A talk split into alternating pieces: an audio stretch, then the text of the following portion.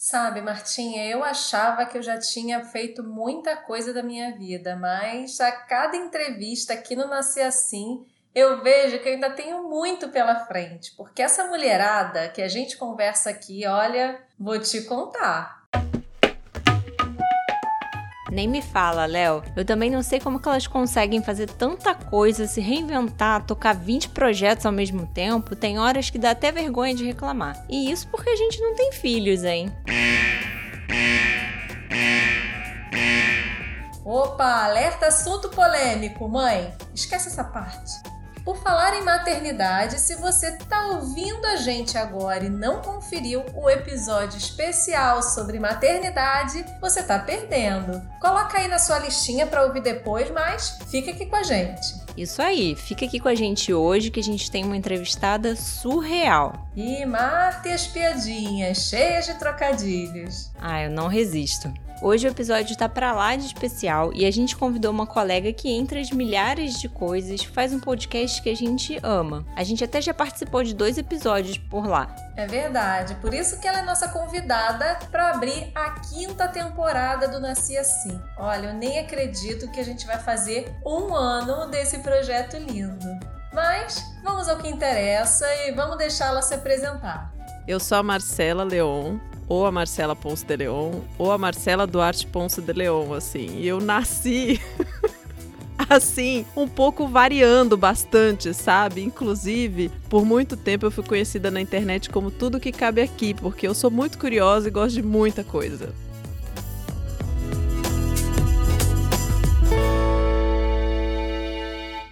Ai, Marcela, que prazer receber você agora na nossa casa, aqui no Nasci Assim. Mas antes da gente conversar sobre o seu trabalho, sobre o baseado em fatos reais, queria que você contasse um pouquinho pra gente quem é a Marcela, além dessa mulher super curiosa e que gosta de muita coisa.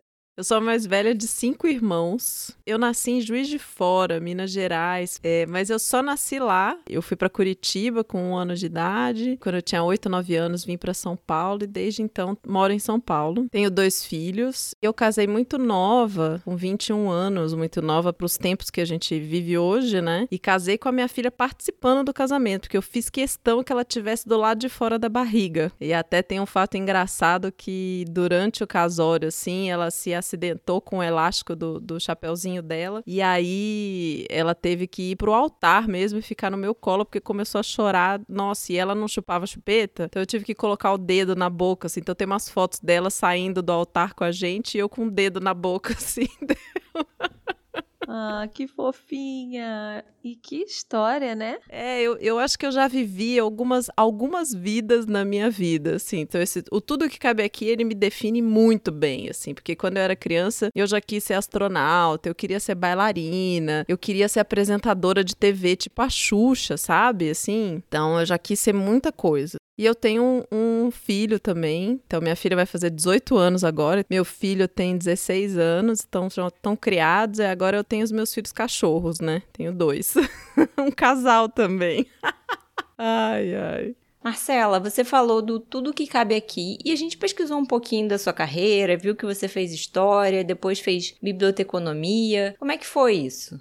Nossa, eu fiz muita coisa, assim. Eu estudei em colégio público, boa parte do meu ensino, e quando eu tava no terceiro colegial, meu pai disse assim: você vai entrar na USP. Mas eu não tinha a menor ideia do que eu queria fazer da minha vida, assim, de faculdade. E eu morria de medo da faculdade, né? Eu pensava, quem sou eu também, né? Fiz colégio público, como que eu vou entrar e tudo mais. E aí eu fui um pouco por afinidade na época. Eu sabia que eu era uma pessoa de humanas, e eu tinha uma professora de história na, na escola que eu gostava muito, e e o meu orientador no cursinho também falou: Mas você já pensou em fazer história? E aí eu fui fazer história e é um curso maravilhoso, assim, muito lindo. Enquanto eu fazia história, eu estudei sobre cinema, eu fazia estágio na USP em helpdesk. Eu ajudava as pessoas a configurar acesso à internet de escada. Gente, trocar senha. Nossa, uma coisa muito louca. E aí eu terminei a graduação, eu cheguei a dar aula, mas, nossa, as crianças no, na escola me trucidaram. Aí eu falei, não é para mim. Aí eu fiquei quatro anos full time como mãe, porque eu engravidei, eu tava no último ano da faculdade. Fiquei quatro anos Desperate Housewives, assim mesmo, assim, de acordar de manhã, assistir Ana Maria Braga, entendeu? De tarde levar o filho no shopping para passear e comprar uma roupinha. E todos os quatro anos que eu fiquei em casa, assim, eu queria entrar em cinema na USP. Eu queria voltar a estudar cinema. Só que cada ano acontecia uma coisa que não dava muito certo. E aí eu lembro que eu conheci uma bibliotecária na USP. E eu sabia que era uma, uma formação que te dava muitas possibilidades de trabalho. É muito curioso isso, né? Mas é uma área que você tem muitas opções, principalmente de estágio, desde instituição de ensino,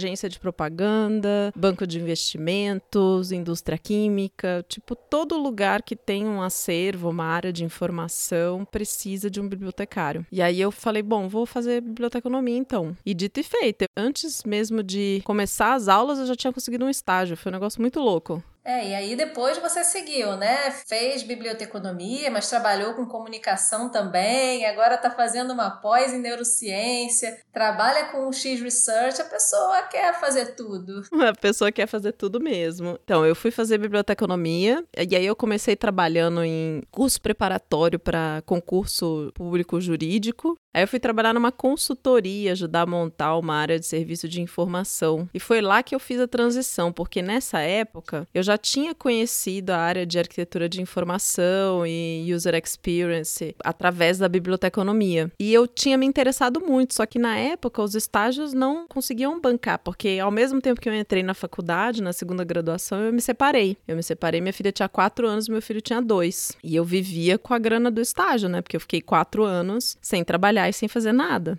Então eu fiz um caminho mais longo, na verdade, para ir trabalhar com marketing digital, assim, numa esfera mais ampla. E aí, com o fazer do meu podcast, eu comecei a aprender sobre produção de áudio. Então hoje, metade da minha vida é, tem a ver com produção de áudio. Eu atendo clientes, eu dou mentoria, eu faço produção de programas além do meu próprio roteiro e, e, várias outras coisas, locução, etc. E a outra metade de mim continua trabalhando com experiência de usuário, porque eu trabalho como moderadora de testes de conceito, de usabilidade, de service design e tal. E tudo isso amarrado agora, porque depois da Bíblia eu fiz um, um MBA em marketing, agora eu tô fazendo neurociência, uma pós-neurociência. E eu percebo assim, pode parecer meio caótico essa bagunça de coisas que eu fiz, né? Sem contar que na graduação de história também eu fiz aula de canto coral. Foi lá que eu conheci o pai dos meus filhos, inclusive. E eu olhando todas as coisas que eu fiz, principalmente agora, talvez eu possa fazer uma pequena amarração com essa coisa do, da neurociência, que eu percebo que o que me fascina também é o comportamento humano. Então, desde lá da história, quando eu estava estudando povos, civilizações, a parte que eu mais gostava era a parte de sociedade e cultura. Depois, quando eu fui estudar cinema e eu fiz antropologia visual, fiz um curso de antropologia visual, porque eu queria entender exatamente isso, assim. Com o digital, o que me fascinava, na verdade, era como a gente consegue se conectar, né? Graças ao digital é que a gente tá aqui fazendo isso, que a gente se conheceu. Graças ao digital, eu tenho um programa hoje, conheço várias outras pessoas, eu tenho um novo a fazer na vida. Então, isso para mim é um negócio muito incrível, assim.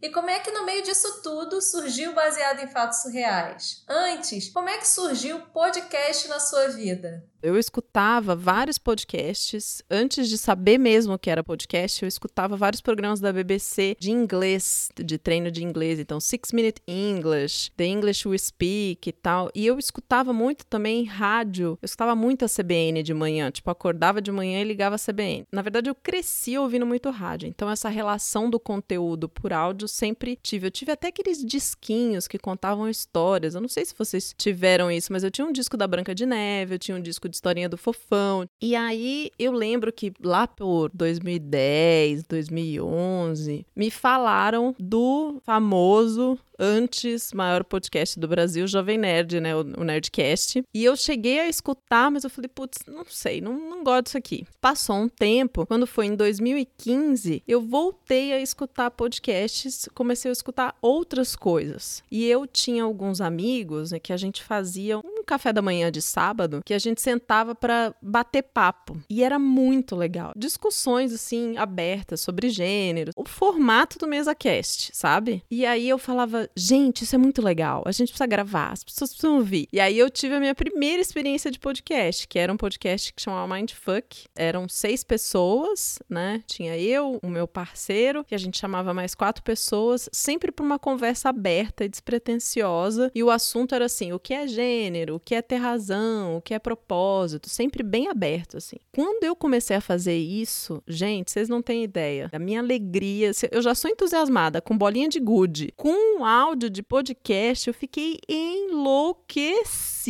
Tipo, conectou com aquela Marcela criança que fez o desenho, que queria ser apresentadora de TV, sabe? E aí eu me descobri, assim, era uma coisa que eu fazia muita vontade. Eu lembro que na época eu tentei também começar um canal de YouTube e vídeo eu não conseguia fazer, mas no áudio, no podcast era sossegadíssimo, assim. E aí eu falei, bom, eu queria fazer alguma coisa para mulheres, porque naquela época, 2015, 16, tinha pouquíssimos programas feitos por mulheres e para mulheres. A gente tinha uma podosfera aqui no Brasil que era basicamente uma podosfera nerd, masculina e tudo mais. Acho que o Mamilo, se não me engano, começou no, em 2015. E aí eu falei, ah, eu queria fazer um conteúdo para mulheres, não queria que fosse essa pegada de cultura pop, nerd, porque não tem a ver comigo. Queria que fosse uma coisa que transformasse. Também não fazia sentido que fosse ativista, porque eu não sou essa pessoa que carrega uma bandeira. E aí eu pensei assim, ai, eu acho que história, sabe? Tipo, eu passei tanta coisa na minha vida, tanta coisa, tanta coisa. E em vários momentos, assim, em várias situações, o que me ajudava era quando eu conseguia conversar com alguém. Ou eu percebi que o que não me ajudou, talvez em alguns momentos tenha sido não poder trocar, principalmente da experiência de ser mãe, super nova e tal. E eu falei, eu acho que isso pode ajudar outras pessoas. Hoje eu tenho certeza que quando a gente conta a nossa história, acontece um processo terapêutico, independente da emoção que está por trás dessa história. Se você fala essa história ou se você escreve, já está acontecendo ali uma terapia com aquela experiência que você viveu. Se você escuta a sua história sendo contada por uma outra pessoa, aí já é uma outra transformação do negócio. E aí eu falei, eu acho que isso pode ser uma oportunidade até para eu poder levar assuntos que eu acho que vão fazer diferença na vida de outras mulheres, porque o que eu pensava era assim, eu queria muito chegar para minha amiga, por exemplo, e falar para ela, tipo,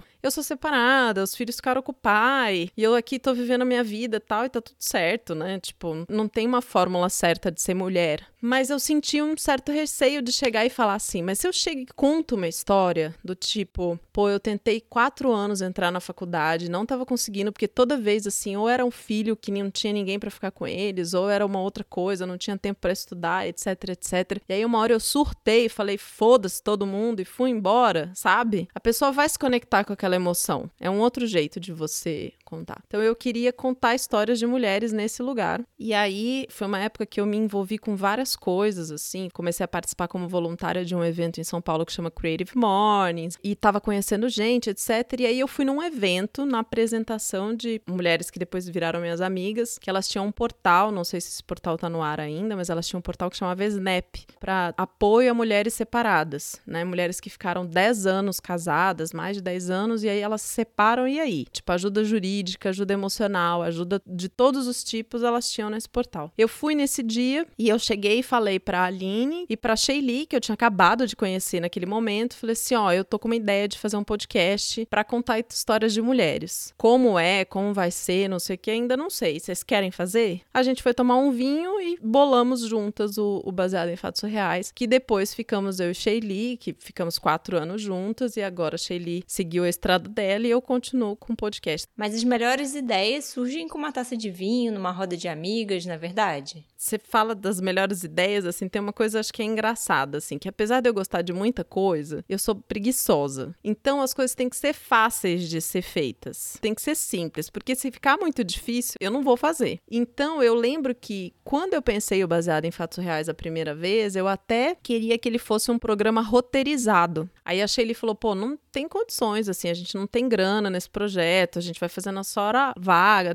o que a gente pode fazer para ser legal e tal". E aí rolou essa ideia de uma contar a história da outra, usando técnica de teatro de improviso. Então assim, é um programa muito simples de ser feito de ser produzido. Vocês participaram, vocês já sacaram como é, né? Eu não mando nem na véspera. Eu mando cinco minutos antes a história. Mentira, que normalmente eu mando na véspera. Mas é que eu acho que eu sacaneei vocês. A gente quer confessar aqui que a gente adorou esse estilo mais livre. A gente ficou até com uma certa invejinha. Que quando a gente foi gravar e aí terminou a gravação, já tava tudo pronto. A gente pensou, ah, Marcela termina de gravar, já tá tudo pronto. Que maravilha. Não, tá pronto não. Tem que editar, né? Mas edita muito pouco. É. Né? E fica mais natural, mais espontâneo. Bem legal. E por falar nisso, conta um pouquinho dos perrengues, dos desafios, do começo do podcast no começo, assim, no primeiro ano eu consegui fazer acho que oito episódios. Aí no outro ano, para eu poder começar de novo, nossa, demorou muito tempo. Eu lembro que no terceiro ano eu chamei a Ira, que faz o Mundo Freak, que foi minha parceira, assim, muito no começo da pegada de podcast, assim. Eu ligava para ela e falava assim: Ira, me ajuda, eu preciso gravar uns episódios. Ela chamava um monte de mulher pra casa dela e a gente ia pra casa dela e gravava vários episódios, sabe? Lá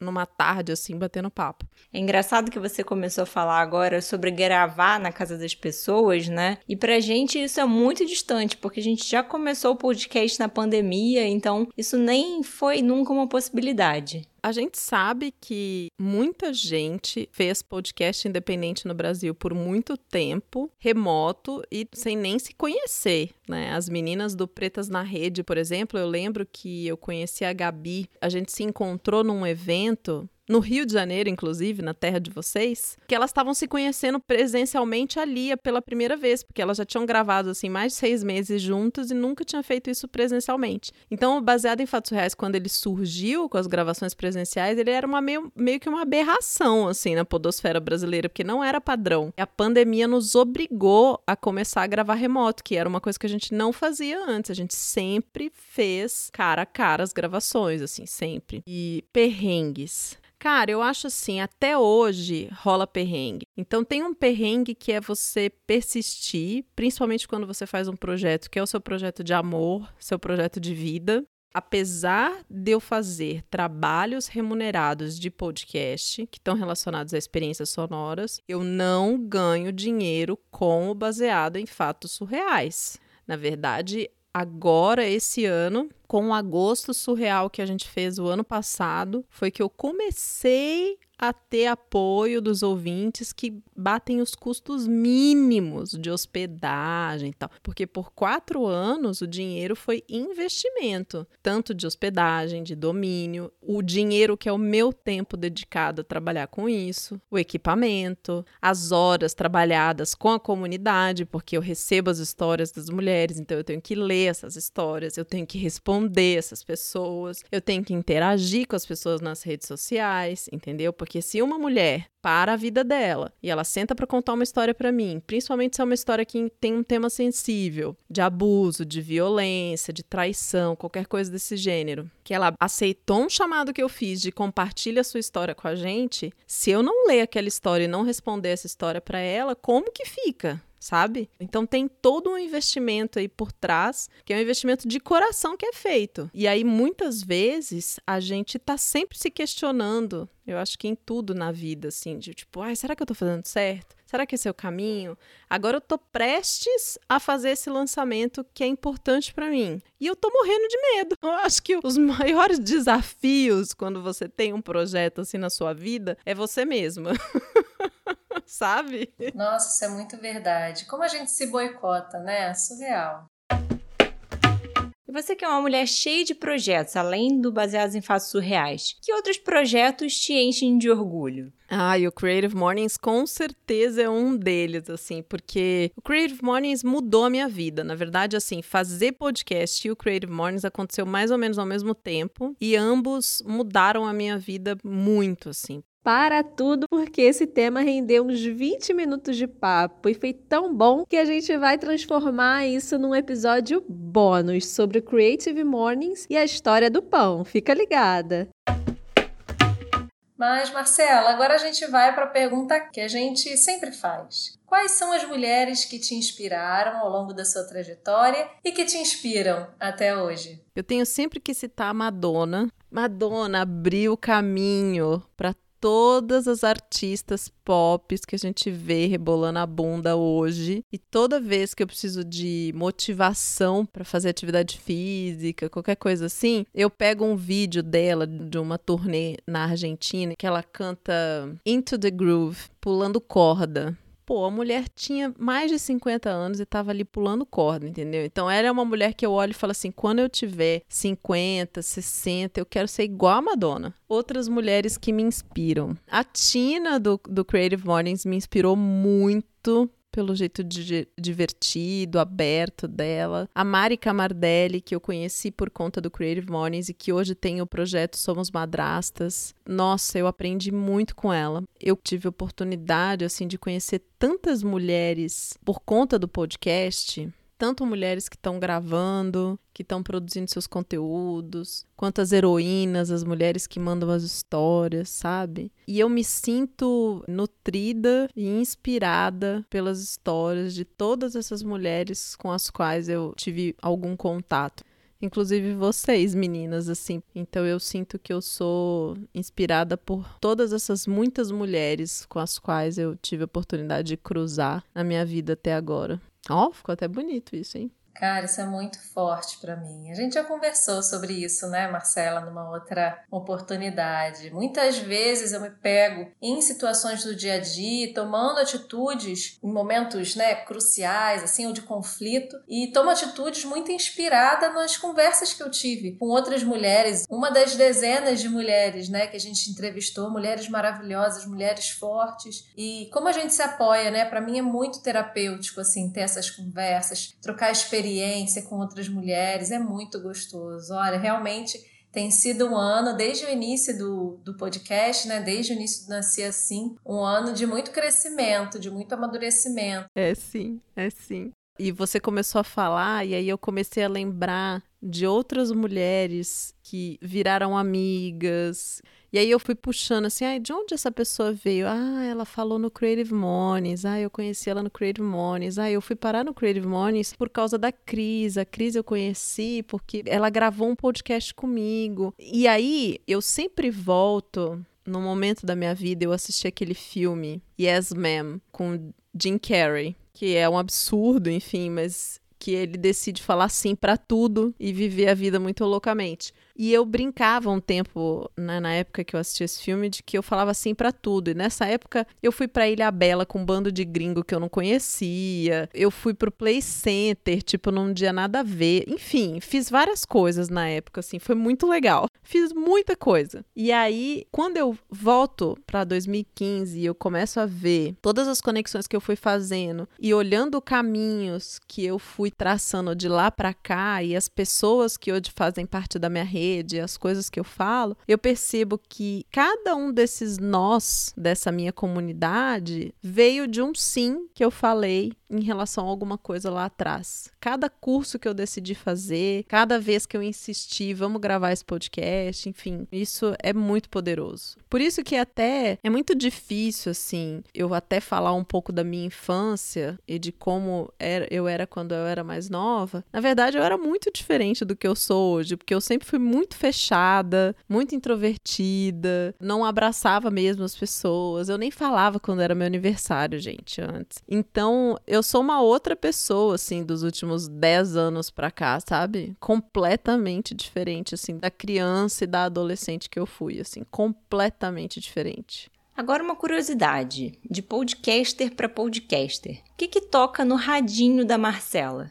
Sabe quem tinha que gravar esse programa? Eram meus filhos porque ia ser muito engraçado. Às vezes a gente tá assim no, no almoço, aí eles ficam assim: Você lembra da época do John Mayer? Que ela ouvia o DVD dele repetidamente o dia inteiro? Lembra? E nossa, e a época do sertanejo, que tinha aquela playlist que ela ficava, é, nossa, e do francês? Nossa, ela ficava ouvindo rap francês o tempo inteiro. Agora ela tá na fase de não sei o quê. Eu gosto de muita coisa de música não é brincadeira ou tudo que cabe aqui, não é brincadeira. É, podcast, tem os meus queridinhos. Então, eu amo um podcast que chama Criminal, que é apresentado pela Phoebe Judge, maravilhosa. Amo, amo, amo. Sonho da minha vida é fazer um Criminal em português. Tem um outro que é queridíssimo do meu coração, que chama Heavyweight, que é apresentado pelo Jonathan Goldstein eu escuto um outro que chama Hidden Brain. Antes, antes do podcast virar paixão nacional, assim, e os grandes veículos de comunicação investirem pesado, eu só ouvia podcast gringo. Mas depois eu ouvi o famosíssimo Praia dos Ossos, eu ouvi inteiro. Eu escutei vários episódios do Foro de Teresina. Eu tava escutando o 20 mil léguas submarinas, que é lindo, que é um podcast de ciência e história, que é maravilhoso. Tem o 37 graus, que eu gosto também. Ouço Não Inviabilize, que é da Deia, que é minha companheira de histórias lá também. O último narrativo que eu escutei do primeiro ao último episódio foi o Wind of Change, de uma teoria da conspiração de que a música Wind of Change do Scorpions foi feita pela CIA para provocar o fim da União Soviética. É sensacional esse podcast. Sensacional. Gente, nunca ouvi essa teoria da conspiração aí, não. Marcela, infelizmente a gente está chegando no fim desse papo, mas a gente queria que você deixasse algumas dicas, né, para quem quer fazer um podcast ou que quer atuar na área de UX ou X Research ou qualquer outra coisa. Você já fez tanta coisa nessa vida, né? Nem sei mais que dica pedir. Olha, no espírito da minha trajetória de vida, a minha dica é: nunca é tarde para nada, sabe? Mantenha seus olhos abertos para tudo e se te deu vontade, vai. E se parar de dar vontade, você larga pra lá e faz outra coisa, e depois outra coisa. E eu acho que não tem essa coisa de tem hora para isso, tem hora para aquilo, sabe? Acho que não. E, e, cada vez mais eu acredito que a gente tá vivendo hoje num mundo que é muito propício e que abraça muito isso, sabe? Essa capacidade nossa de se reinventar. Eu acho que se fosse há 30, 40 anos atrás, assim, todo mundo tinha um plano muito certo, né, do que precisava ser feito na vida, né? E eu acho que hoje a gente tá nessa, nessa possibilidade de, de ser aquilo que a gente quiser, quando a gente quiser, por quanto tempo a gente quiser. Mas a dica, assim, independente da gente investir profissionalmente ou não em determinadas coisas, não especialmente tudo aquilo que você vai se envolver, que você gostar, você precisa transformar aquilo num trabalho, numa remuneração, numa coisa, sabe? Mas é a gente se permitir experimentar coisas novas. Sei lá, é, é muito louco isso. Eu morro de medo de altura. Eu tenho fobia e eu fiz aquele mapeamento genético, sabe? E descobri que tá nos meus genes. Essa coisa de medo de altura é uma é uma predisposição genética, eu não sabia. Eu morro de medo de altura, mas eu morro de vontade de pular de paraquedas. Eu não sei se eu vou conseguir um dia pular de paraquedas, entendeu? Mas eu, eu acho que é esse tipo de abertura. Mas não precisa ser pular de paraquedas também. Pode ser aprender a fazer crochê, sabe? Tipo, vai na sorveteria, você sempre toma flocos sei lá, pega um picolé de limão num dia, sabe? Não sei, se desafiar. Ah, é muito bom a gente se reinventar, né? Eu tenho vivido muito isso nos últimos anos também, mas não é fácil, né? Eu me preocupo muito com o que as pessoas pensam, o que as pessoas pensam de mim, mas já tô tratando isso, né? Na terapia, já tô aprendendo a ligar o foda-se. No início, dói, é aquele foda-se que sai doído, sabe? Sai, foda-se, né? Aí depois você vai se acostumando, vai se apegando e é um foda-se com a boca cheia na verdade. Aí é libertador mesmo. É, a gente tem que se treinar no foda-se. É. Eu sinto que nós somos o nosso maior entrave, o nosso maior obstáculo. Muitas das coisas que eu falo sobre mim mesma são coisas que eu mesma quero acreditar ou quero transformar em mim não é sempre que eu tô super aberta, né? Eu sou uma pessoa assim que comeu um dia o pão de queijo na padaria do seu Zé, eu vou só comer o pão de queijo da padaria do seu Zé. E tô aqui dizendo, experimenta coisas novas, porque eu tô falando isso para mim mesmo. Então, muitas vezes eu tenho que abrir o meu próprio olhar e falar: "Poxa, o pão de queijo do seu Zé é muito bom. Eu sempre como o pão de queijo do seu Zé. Dona Maria ali do lado tem um palitinho de queijo, não é o pão de queijo, é o palito. Vamos experimentar aquele ali, pode ser bom. Marcela, mas pra gente fechar, fechar mesmo, fala pra gente onde é que a gente pode ouvir o baseado em fatos surreais, como é que as pessoas te encontram? Se você quer ouvir a minha voz, é só sintonizar no Baseado em Fatos Surreais. Toda quinta-feira tem um episódio novo, bfsurreais.com.br é o site, e arroba bfsurreais, Instagram e Twitter, que já chega, é muita rede social, né? Então Instagram e Twitter tá bom tá bom? E aí, Marcela, Marcela, pessoa física, tá no Baseado em Fatos Reais também. Você me encontra lá. Se você quer falar sobre podcast, produção de podcast, dúvidas existenciais, o que quer que seja, pode mandar um e-mail para oie@papadeprodutora.com.br. Marcela, muito obrigada pelo papo, pela parceria, pelo carinho. É sempre muito gostoso conversar com você. E a gente vai se encontrando por aí nos projetos, nos podcasts, e a gente está sempre conferindo as histórias das heroínas lá no Baseados em Fatos Reais. Meninas, meninas não, né? Mulheres Leone, Marta, muito obrigada pelo convite para falar nesse podcast Nascer Assim. Não tinha nem roupa para estar tá aqui, tanto é que vim pelada mesmo, do jeito que eu nasci. Oi, gente, olha, essa é a Marcela e é assim que a gente começa a quinta temporada do Nasci Assim pelada. Se você ainda não segue a gente, corre lá no Instagram, arroba podcast Assim e fica por dentro das novidades e dos próximos episódios. Beijo grande e até logo!